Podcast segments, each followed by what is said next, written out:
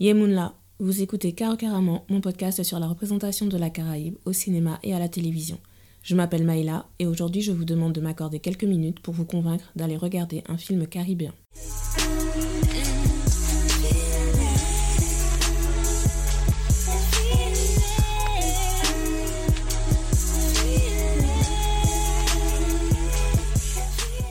Me voilà de retour.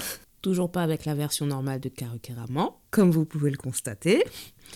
Les gens, on souffre en ce moment, mais on ne lâche rien.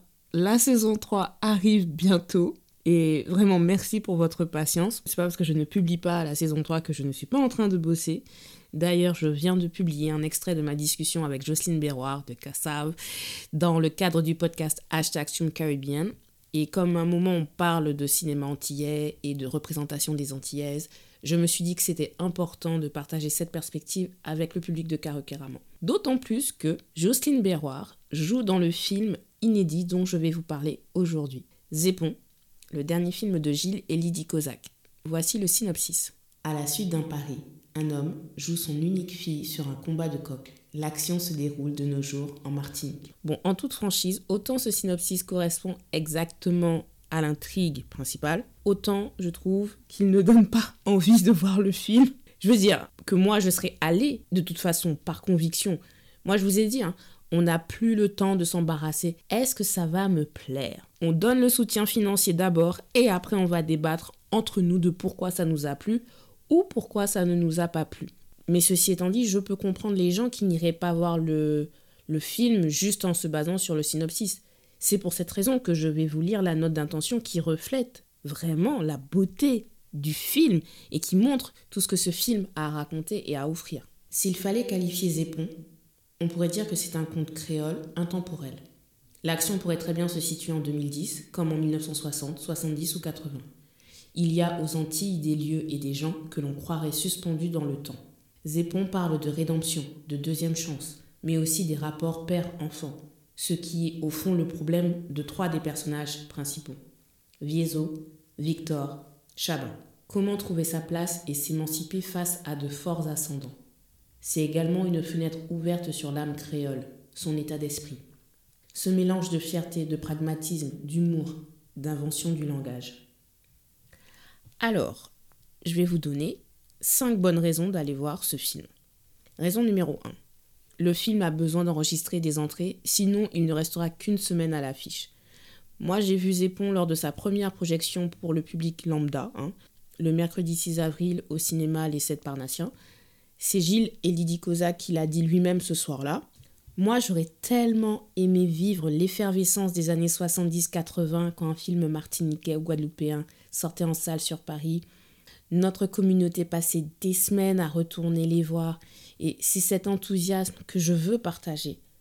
Ceci étant dit, en 2022, l'industrie du cinéma ne fonctionne plus comme dans les années 80, euh, que ce soit sur le plan économique, sur le plan sanitaire hein, depuis 2020, mais j'ai mon propre avis sur la question de comment consommer les films caribéens en 2022 et plus tard. Mais pour le moment, Sachez que le film sera encore à l'affiche au moins 5 jours à partir du moment de la mise en ligne de cet épisode. Donc c'est le moment de faire marcher le bouche à oreille, les recommandations entre amis, planifier une sortie familiale, ce qui m'amène à la raison numéro 2 pour voir Zépon. C'est un film qui offre une expérience familiale. Nous ne sommes pas encore au stade d'avoir tellement de films dans des genres différents où on peut dire j'aime les films de romance caribéens vous me connaissez, mais je n'aime pas les films fantastiques ou je n'aime pas le futurisme caribéen. Bon, perso, je crois que je pourrais le dire avant ma mort. Vu comment les choses sont en train de se passer là, je le sens plutôt bien. Mais pour le moment, en 2022, on est encore dans une étape de création de références cinématographiques communes. Rien que le fait de nous voir représentés sur grand écran nous satisfait. Avec Zépon, les enfants, les parents et les grands-parents peuvent se divertir en partageant un bon moment parce que la galerie de personnages représente ces trois générations.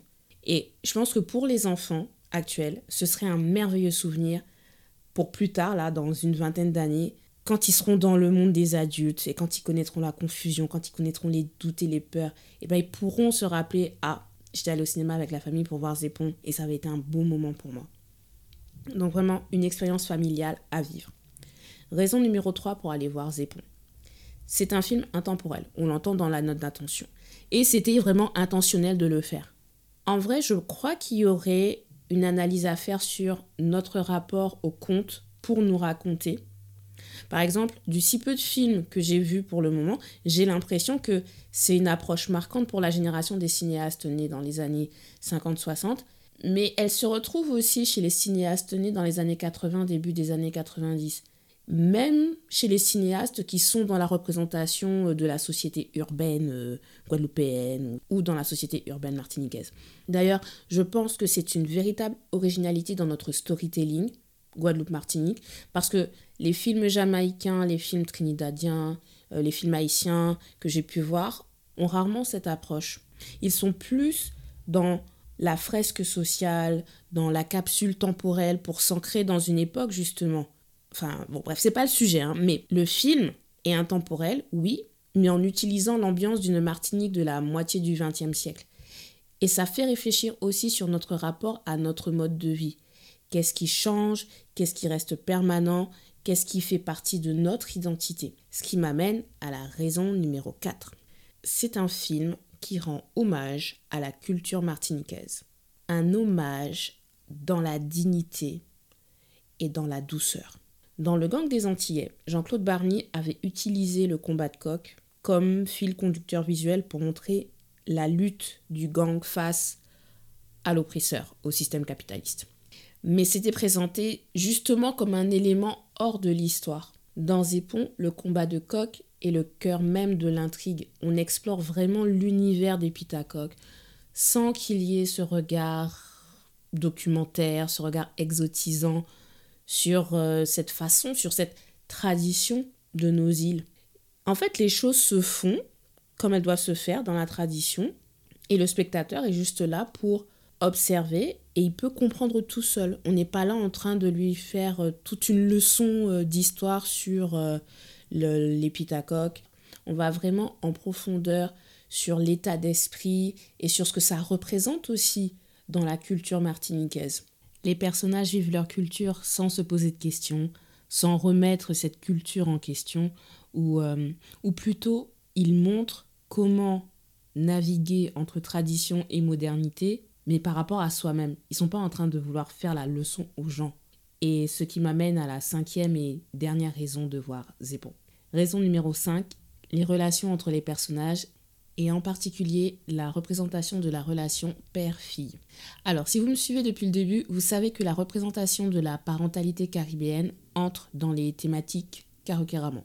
Une des spectatrices euh, le soir de la projection a dit à la fin que c'était une belle représentation de l'amour d'un père pour sa fille, alors que d'habitude on montre la relation mère-fille. Je ne suis pas tout à fait d'accord avec la deuxième partie euh, de la remarque, dans le sens où elle donnait l'impression que la représentation de la relation mère-fille est aussi belle et aussi nuancée que celle de Viezo et Victor.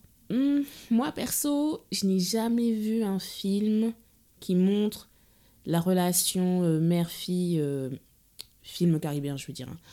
la relation mère-fille aussi affectueuse et aussi tendre.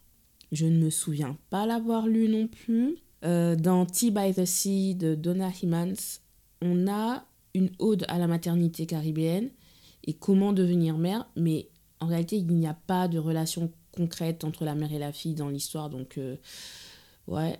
Sinon, euh, je n'ai que des exemples de mères euh, aigries et perdues dans leur vie.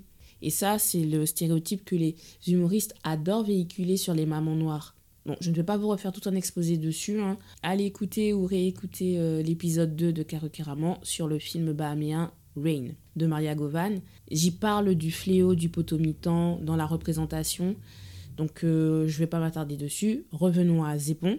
Il est vrai que c'est rare de voir représenter une relation père-fille où le père exprime vraiment son amour et sa vulnérabilité aussi clairement. Le personnage de Viezo donne une autre dimension à la représentation des pères noirs. Bon, évidemment, je me base majoritairement sur des exemples nord-américains, les sitcoms noires américaines ont toujours eu à cœur de mettre en scène des familles avec un père présent, peu importe la classe sociale. Soit ils étaient le super-héros qui sait tout et règle tous les problèmes, soit ils étaient le patriarche respecté, mais qui se plie aux quatre volontés de sa famille. Pour moi, le cinéma offre plus de nuances dans cette représentation de la paternité noire depuis The Pursuit of Happiness, qui est sorti en 2006 avec Will Smith.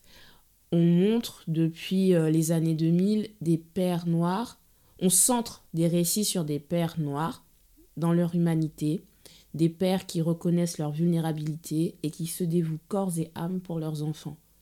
Mais en général, ce sont des hommes dans la trentaine, quarantaine, avec des enfants qui sont ados, voire jeunes.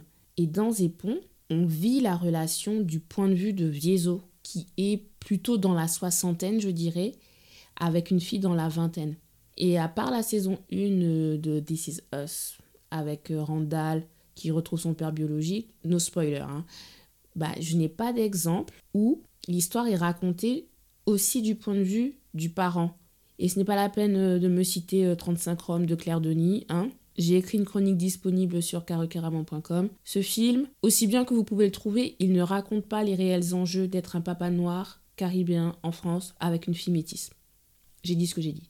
Donc euh, n'hésitez pas à partager vos recommandations de représentation de papa afro-caribéen dans le rôle du papa poule, sans mauvais jeu de mots. Hein. Mais il y a de bons papas chez nous, ça existe, il faut les montrer et laisser dans le passé ce stéréotype du père afro-caribéen qui distribue sa semence et ne s'occupe pas de ses enfants. Il faut cesser de déresponsabiliser ceux qui le font en disant oui, c'est normal, à l'époque de l'esclavage, l'homme noir était complètement dévirilisé et ne pouvait pas s'occuper de sa famille. Et avant, c'était avant, et encore, les recherches universitaires en cours sont en train de changer ce récit pour donner plus d'importance à l'amour qui liait les personnes esclavisées et qui réussissait malgré tout à former des familles. Donc tout ça pour dire, je dis oui à la normalisation de la paternité des hommes afro-caribéens. Et je pense que le court-métrage Mapternité de Luc Saint-Éloi est une belle façon de commencer à explorer cette, euh, cette représentation de la paternité chez nous. Alors je sais, l'épisode est déjà long, mais je vais vous donner quand même une raison bonus d'aller voir Zépon. Vincent Vermignon, dans le rôle de Chabin, le personnage antagoniste, il est une raison à lui tout seul. Je m'explique. Les autres acteurs sont très bien, hein, mais Vincent Vermignon, je le suis depuis sa première apparition dans Cut. J'ai eu un coup de cœur. J'adore le voir jouer les méchants D'ailleurs, vous pouvez aller lire le recap de Cut. J'avais fait, j'ai fait le recap de la saison 1, 2 et 3, et lui, il est dans les saisons 2 et 3. Et après, j'ai arrêté Cut parce que ça me saoulait trop. Mais, euh, mais lui, j'ai continué à suivre sa carrière, bien sûr. Et en fait, je trouve qu'il a une gestuelle qui lui permet d'adopter la pose d'un gars euh, ordinaire, basique, sur lequel limite tu vas jamais te retourner dans la rue. Mais en un clin d'œil, il peut se transformer en séducteur, suave, délicat. Moi, j'attends qu'on lui donne un rôle dans une comédie romantique. En plus, là, il arrive dans la quarantaine, mais il peut encore passer pour un trentenaire, voire un homme en fin de vingtaine, donc vraiment, il est à l'âge idéal. Et je pense que toutes ces expériences euh, diverses d'acteurs, parce que il a tourné euh, il a tourné pour Chris Burton, il a tourné pour Maraki, des cinéastes martiniquais, qui lui ont permis d'explorer différents genres vraiment cinématographiques. Donc il a l'expérience hein, pour le faire et, euh, et je vous ai dit, vraiment physiquement, il peut explorer la masculinité caribéenne. Mais dans Zépon, et ce n'est pas un spoiler, hein, on le voit dans la bande-annonce de toute façon, on se pose la question s'il y aura un rapprochement entre Victorine et Chabin. Et honnêtement, c'est un stéréotype de romance que je n'aime pas sur papier, mais j'aime pas du tout ça. Mais en vrai, j'aime trop le voir à l'écran. J'ai eu limite envie d'écrire une fanfiction. Donc c'est pour vous dire à quel point j'étais prête à shipper un ship que je n'aime pas d'habitude. Enfin bref, je vais m'arrêter là hein, parce que l'épisode est déjà long. Conclusion, allez voir Zépon si vous êtes sur Paris ou en Ile-de-France. Si vous êtes en Guadeloupe-Martinique et qu'il euh, et qu'il passe au cinéma, allez-y. Sinon, surveillez les festivals vu qu'il est sous-titré en anglais, donc vous pourrez suivre même si c'est un festival à l'étranger. Et quant à nous, on se revoit très bientôt pour la saison 3 de Karukeraman. Merci d'avoir écouté cet épisode. Tous mes autres podcasts sont disponibles sur carocaramon.com où vous pouvez lire aussi plus de chroniques cinéma, littérature et musique de la Caraïbe. Abonnez-vous à ma newsletter pour ne rien manquer de l'actualité de Carocaramon. On se voit à Down Soleil. Ciao